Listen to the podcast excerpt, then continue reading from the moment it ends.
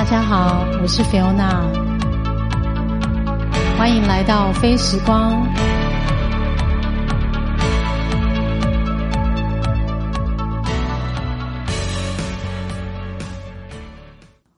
嗨，大家好，我是菲欧娜欢迎收听非时光。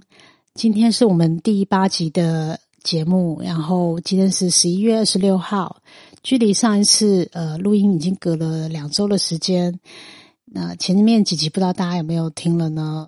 呃，今天的话呢，一开始想要跟大家分享我前一阵子完成的那个雪山登山的活动。这一次是我和另外一个朋友，这位朋友的话，距离上一次百越攀登大概已经隔了好几年的时间。我们两个相约这一趟，其实已经规划。呃，好几个月的时间，一直期待一个好天气，但是就是很不幸的，那那那周刚好是近期唯一天气不好的周末，所以我们也应该说自己是很幸运呢，还是这是一种考验？山上其实陆陆续续，呃，有很多的团体往高山走，主要是因为今年疫情的关系，所以让很多人没办法出国，所以都往山上的。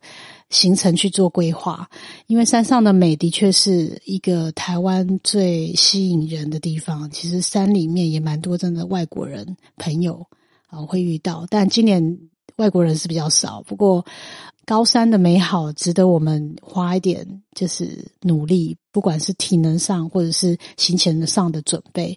那这一趟旅行，呃，我们不能说旅行，这次的那个爬山的行程呢，我们是。跟着商业队，所谓的商业队呢，就是有那个高山的向导，然后有协作，就是会帮你准备早餐跟晚餐，所以你不用背着食物在你的登山背包这样上去。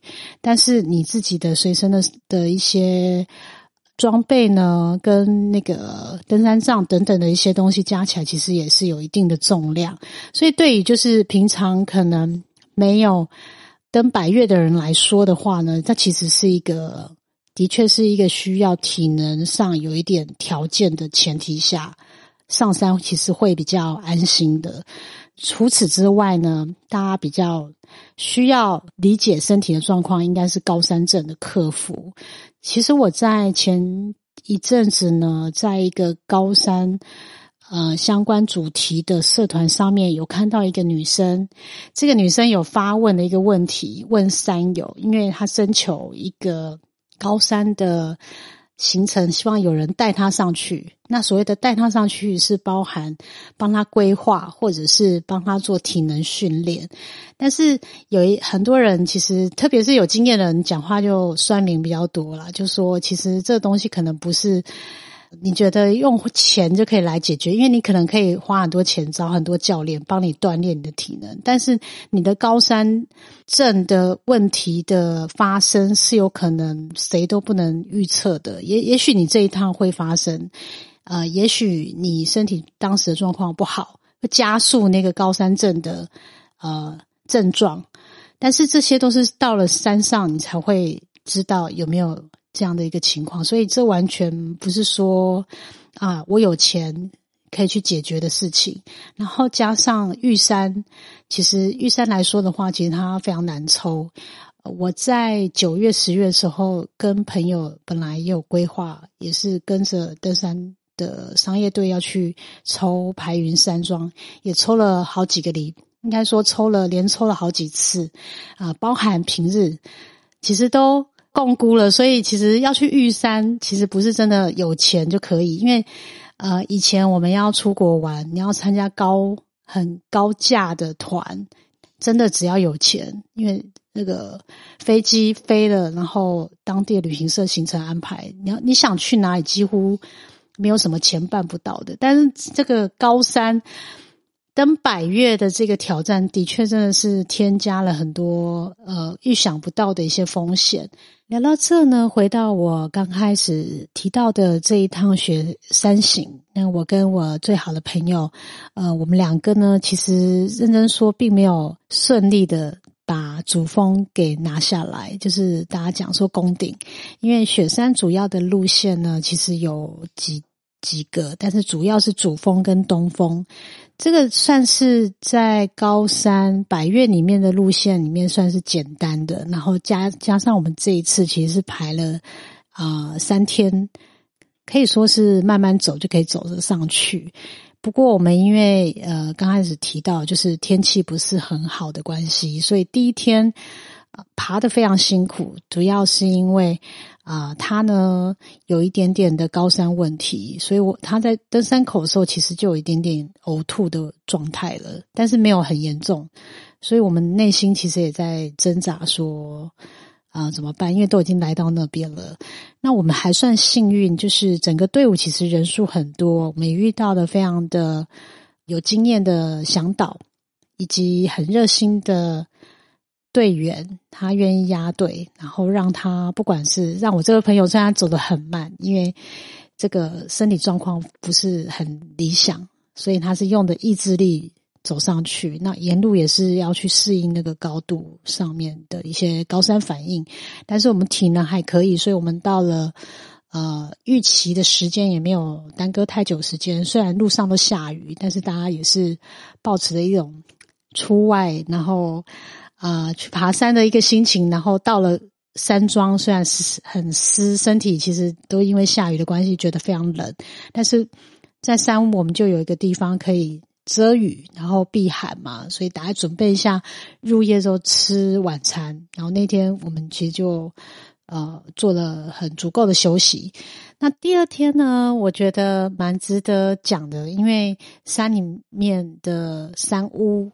如果大家有住过的话，应该有各种心得。其实我其实对于高山的活动啊，最无法适应的就是睡山屋，因为呢，山屋是那种大通铺，所以半夜只要有人打呼，其实基本上就很难好好的睡觉。虽然我有预留了非常多的时间可以躺着休息，但我不知道是不是因为山屋的空气，呃，其实没有很好。然后加上那天，其实山屋几乎是爆满的状况，所以我睡到半夜。其实，呃，虽然戴着耳塞，可是我被那个一直有人醒来的声音，其实一直没有办法好好的睡得很安稳，而且加上。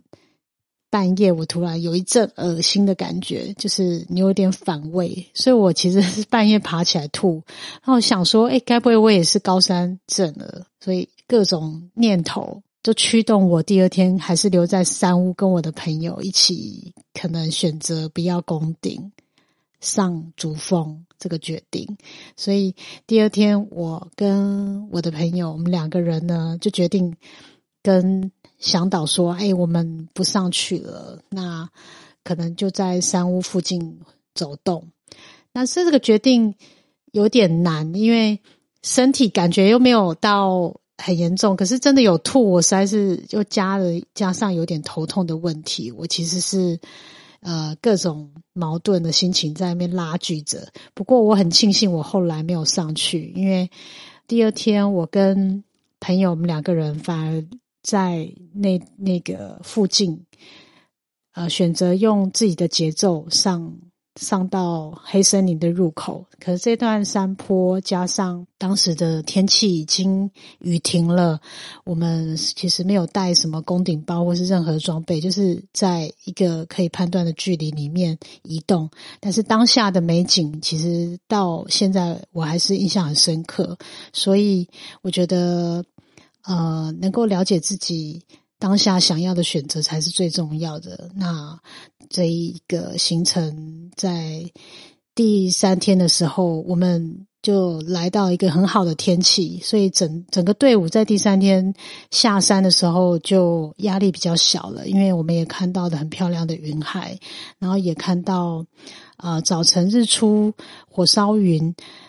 还有很多很漂亮的景色，然后伴随我们最后的一天。那回到呃山下登山口的时候，其实喝着那个庆功的啤酒，我们心情都非常愉快。那我们也在心里默默想象着下一趟会在会在哪一个山头相聚呢？然后下一次我们要攻略哪一个呃哪座山呢？这个虽然上山途中有很多各种辛苦的地方。呃，有很多很困难的事情，比如说上厕所非常痛苦。这个我想，如果对于一个高三初初级生来说的话，也应该有很多需要适应的地方。但是下山之后，都会就忘记这一切不方便或者是辛苦的地方，然后再默默的规划。所以这也是我觉得蛮有趣的地方。然后期待就是之后我还有机会再爬另外一座百岳。那这个心得就分享到这边喽。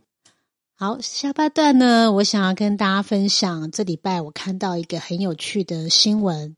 呃，这个新闻呢，如果大家有关注的话，应该都有印象。呃，主要是那个港湖女神，就是我们的立委，就是高嘉瑜。然后他的那个脸书上面有一张照片，应该是应该是两张吧。两张照片是他家里的这个可怕的爆炸性的非常乱的一个房间，然后堆满了衣服。然后其中一个最吸睛的照片，应该是他的枕头沾满了口水渍，所以这个很惊悚。我个人觉得。以女生的角度来看，我觉得是蛮不可思议的。呃，有很多人家里可能有很乱，但是对，就是出门的时候他还是很光鲜亮丽。这种人感觉印象也蛮多的。不过，呃，能够有勇气把这个乱的那个照片公诸在自己的脸书环境。让大家来这个留言评论，其实是很大的勇气。当然，这个他贴这个贴文背后可能有一些目的，可能跟他最近一些新闻话题是有一点联动，所以他有用他的一个独特的方式来设定这个议题，然后让很多人有一些互动讨论，其实蛮有趣。因为下面有一些人就看到照片里面的一些。呃，线索去找说，哦，原来这件有猫咪的图案的毛衣是在哪一次曝光的时候穿的？哦，原来在这里之类的，所以有引起了蛮多呃一些网友的留言，非常有创意，也应该堪称脑粉才做出来的，就是找一些线索。那我们看这个呢，默默的又好 echo 到我们前几个礼拜有聊聊到的一些断舍离的话题。那很有趣的，因为社群互动就是那么的及时性。因为我记得同一天还是隔天吧，就是鸡排妹，没错，就是郑嘉纯。这个他呢，他也有一篇贴文，但是这个贴文呢，他贴的照片是他家的照，他家的一个环境，他那环境看起来就是非常干净，然后。很像饭店或者民宿，就整理好的状态。它的内容有写说，他身为一个轻松断舍离，而且家中常年维持的像饭店房间的人，他想要让我们呃知道说他的那个观点。我觉得呃，我对鸡排妹一直有一种还蛮认同的。虽然这个女小女生就是当初也是有很多话题，可是我觉得每一年。看着他是一直不停的在进化，所以我觉得，呃，有大脑的女人又性感，这应该是我觉得就是尤物吧，就是女神等级的。我现在越来越崇拜她，因为，呃，这有点离题，但是我还是不得不要提一下，因为自己在做网红行销的东西，但是我最近看到她的一些。啊，IP 变现，然后有一些产品其实卖的非常好，就是纯爱杯等等的。虽然我我不知道帮他业配，但是呃，那个 business 的成功让我见证到，就她是一个非常努力认真的一个一个一个女生，然后呃，不乱不断的突破哈，但是。这个都不重要，因为我看到他把自己的房间照片贴出来，然后他的一段话，他说：“真心想把房间变整齐，请参考阿纯维持整齐的步骤方法。”其实这几个方法呢，我觉得蛮值得一点一点来跟大家聊。呃，因为这些方法呢，真的很实用。我自己的整理家里收纳的时候，其实很多时候也是按照这几个方针。我觉得很多人会忽略，但是你如果每一点都照着做，基本上你家不会乱到哪里去。如果说你是住在，如果是你一个人住，那更容易，因为如果你家里有小孩，我就很难讲说你可以照着他的方法。但是我看那个房间的照片呢，真的是肃然起敬，因为呃，环境会让一个人的气场好，然后你在做很多事情的时候，那个状态是很不一样的，那能量的的的形成，或者是呃，你在。情绪上面的稳定绝对跟环境是有关，所以我觉得这这几点，我我觉得如果今天有办法透过节目来让大家深刻体验的话，是非常有价值的。好，我先讲第一个，呃，从哪里拿就从就放回去哪里。比如说小小的那个指甲剪、美工刀或是名片，呃，因为通常一个环境会乱，就是因为太多的小东西，你没有一个好好的定位。所谓的定位就是这东西，你可能一拿来拿去就放在那里，然后再拿来拿去又放到下个地方，所以你永远找不到它在哪。当你要用它的时候找不到，但你没有要用它的时候，它就到处都摆着。所以这个就是你要让你的家里的东西物品，它都有一个自己的家，就是一个位置。比如说你的剪刀、你的文具类放哪里，它就在哪里。那你不能就是拿到哪放到哪，这就是一个基本原则。好，第二点呢，桌面只放每周会摸到三次以上的东西，所以就是如果你那东西很少用，那你就不要把它铺在桌面上，所以你的桌子就不会有各种使用频次不一样的东西摆在上面。然后你要选择用收纳方式来做一些。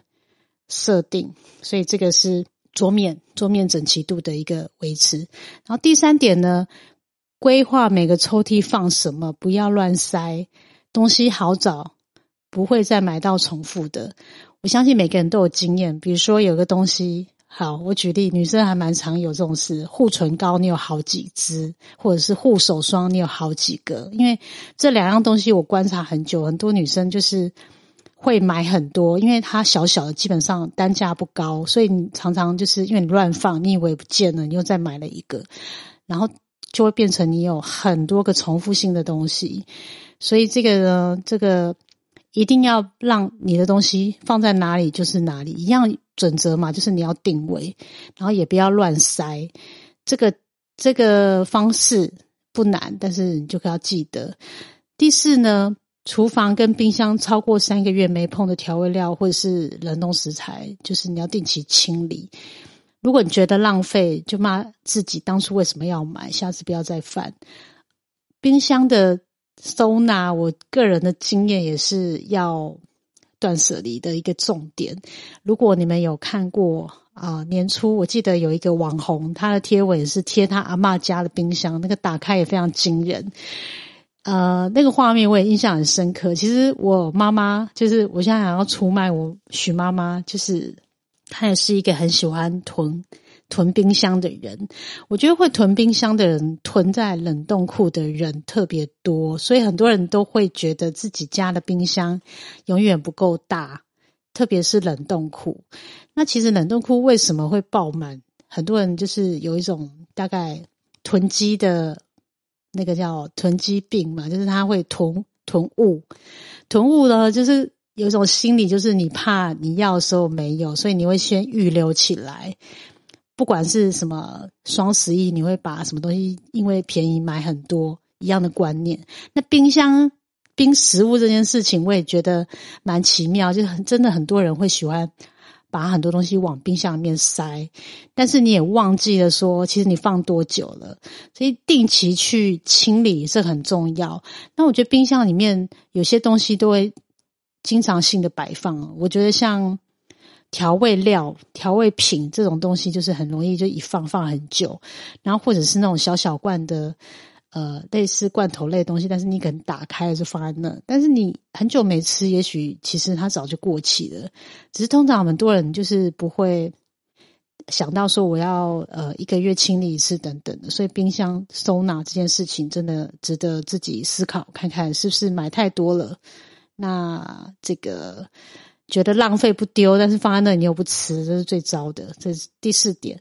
第五点呢，我觉得也是一个很重要的原则，就是地面不要放置没必要的东西，除了可能家具，这免不了家具、家电、盆栽、垃圾桶、吸尘器、充电座，还有如果你家里有。养狗啊、猫的一些喂食的用品，还有一些装饰品摆设，其他就不要再放了。然后你就是要断舍离，地板没有杂物，看起来才会舒爽。我举例，比如说很多人可能买了东西，他没有先把它想好，他要放在哪里。因为一般如果家里有置物柜，你应该会想说，我东西要收纳在柜子里面，其实外面就看不到。可很多人就会把它摆在地板上。然后，当你的家里的空间地板被一些物件，就除除上面提到的东西以外的话，那你的你的视觉上面就会觉得空间会变得很小，所以这会影响到那个就是一种流畅的感觉。所以这个东西也是蛮重要。啊，很多人很喜欢东西乱丢地上，这也是一个呃家里如果凌乱的话，通常也是因为这个原因。第六点呢，就是懒得折衣服。呃，你就努力要生出一些更衣室啊，因为如果你的呃，因为我自己的经验也是，如果衣服衣柜也通常是一个收纳重点。那很多人喜欢买衣服，女生喜欢买很多很多衣服，但是她不会去想这件衣服它是不是已经有好多件类似的了，或者是其实她并没有那么常穿，但是要她丢，她又觉得这个衣服可能对她来说有一点点。呃，纪念价值等等，以至于衣柜爆掉。但是你家里如果呃不想要折衣服，你想要用挂的，你要有一个更衣间，可是你又没有那么大。那既然没有那么大，你干嘛要买那么多？所以这个就有点像是供需的问题，所以都要去检讨一下，说我是不是有必要的。还有就是呃，鞋子，很多人的鞋也很多，我。呃，男生女生都一样。我知道男生很多人喜欢买球鞋，那个多起来也蛮惊人的。然后女生的话，呃，同样的鞋子它会有好多双类似的，但是你永远只穿那双你最喜欢的。那你当初为什么要买那么多？我这几年下来啊，我已经知道自己就是只需要球鞋好穿的鞋子了。我已经。啊，不穿什么有跟的鞋子很久了，所以大概只有必要性的场合，我们会会准备这个穿起来不舒适的高跟鞋。所以慢慢这件事情，我也透过生活上面的锻炼去减少量。因为年轻的时候，我不知道有多少双鞋子，跟这个购买欲望一直没有办法被。这个有一种空虚的感觉，一直没有办法被填补，所以就造成过度消费。所以这个这个这个事情，我觉得蛮重要。所以衣物、衣帽、鞋类这种东西的收纳，我觉得也是一个很大的重点。然后第七呢，就是嗯，第七我认为很重要，就是化妆品，还有就是家里的那个什么沐浴用品等等的。很多人喜欢囤，但是现在这个台湾要买东西真的很方便。其实你可能今天。网络下单，明天就来，你也不用买很多，就是大家都适度使用，因为买多用完，那个使用期限什么也是一种占空间，然后也没有好处。可能你只是减少购买频率，可是其实要买它并不难，所以这件事情我觉得也值得当做是一个习惯的养成。因为你买一样东西买很多，可是其实搞不好又出了一些新产品了，然后你又。动心了，可是你又想说家里又很多，是不是越买越多就过度消费？所以这是一个重点。然后第八点的话，就是，嗯，他这个这个我不知道每个人观念如何，就是他主张的是床主不要买两组以上，还有棉被、毯子这种就是大型的这个呃算是家饰品。它很占空间，所以如果你住台北，就是台北房子房价很高，租金很高，你又拿来囤那些大型的衣物的话，其实是一个不是很聪明的一种方法。但是，除非你家里有小孩或宠物，可能比较容易要更替，不然的话，这种大型的东西其实，呃，不要买到两组，你可能一个用一个换，这样就好了。所以他给的这八点东西，我觉得非常实用，大概也。接近一个家庭里面要做的一些，就是断舍离的一个 policy，你大概跟着这个准则来讲的话，应该是没有什么太大问题，应该可以维持一个基本的呃整洁。那因为我看完了那个高佳宇的那个照片之后，再看了这个，我觉得简直是实验组跟对照组。那你要选择哪一样的生活生活面貌，或者是生活习惯养成，其实是需要每一天思考一下，然后。啊，珍惜你身边的空间，把它放着你最爱的东西，跟你最喜欢的状态。然后这个我也想说，在今天的节目里面跟大家分享。好，今天感谢大家的收听，跟我一起度过非时光，期待下次与您相见喽，拜拜。